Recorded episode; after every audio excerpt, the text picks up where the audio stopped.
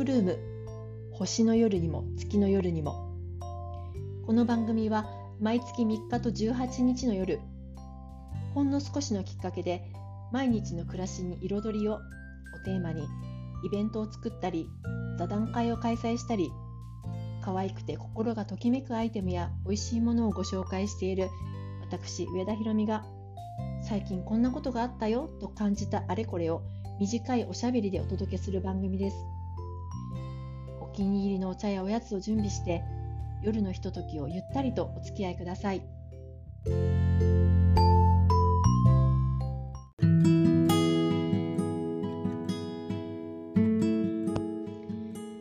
皆さんこんばんは。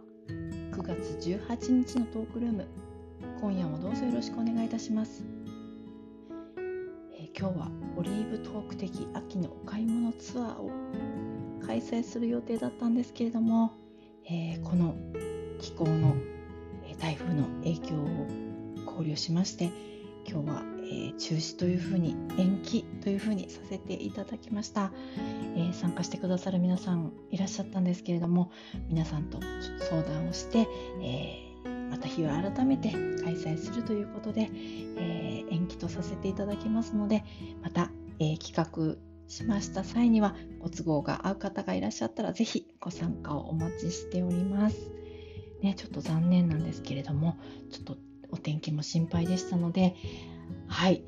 でですね、えー、今日何をお話ししようかなと考えてあのトークルームって何ですかというふうに聞いてくださる方がいたのでちょっとトークルームについてお話をしようかなと思うんですけれども、えー、最初のですね私がこんなことがあったよと短いおしゃべりをするトークルームというふうにお話をしてるんですけれども最近こんなことがあったよ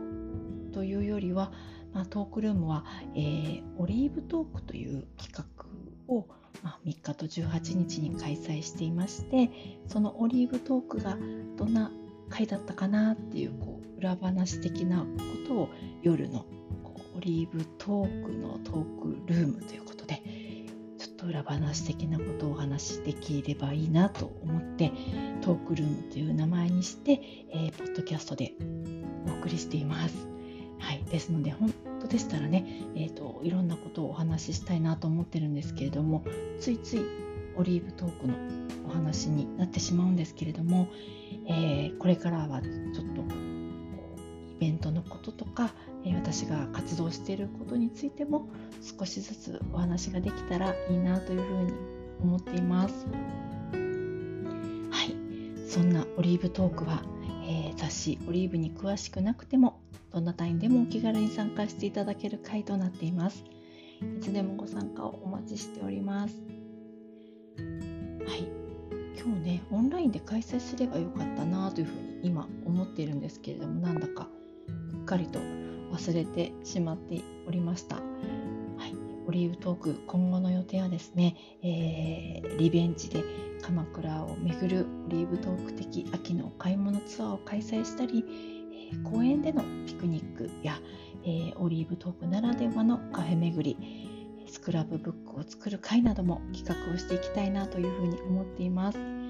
皆さんと楽しいおしゃべりをしたり雑誌のオリーブを読んだりして、えー、一緒に時間を過ごしたいなというふうに考えておりますのでいつでもご参加をお待ちしておりますトークルーム今夜のお話はいかがでしたか？私、上田ひろみがお届けするトークルームは毎月3日と18日の夜に配信をしています。最新情報はインスタグラムからチェックをしてください。それではこの後も素敵な夜のひとときをお過ごしください。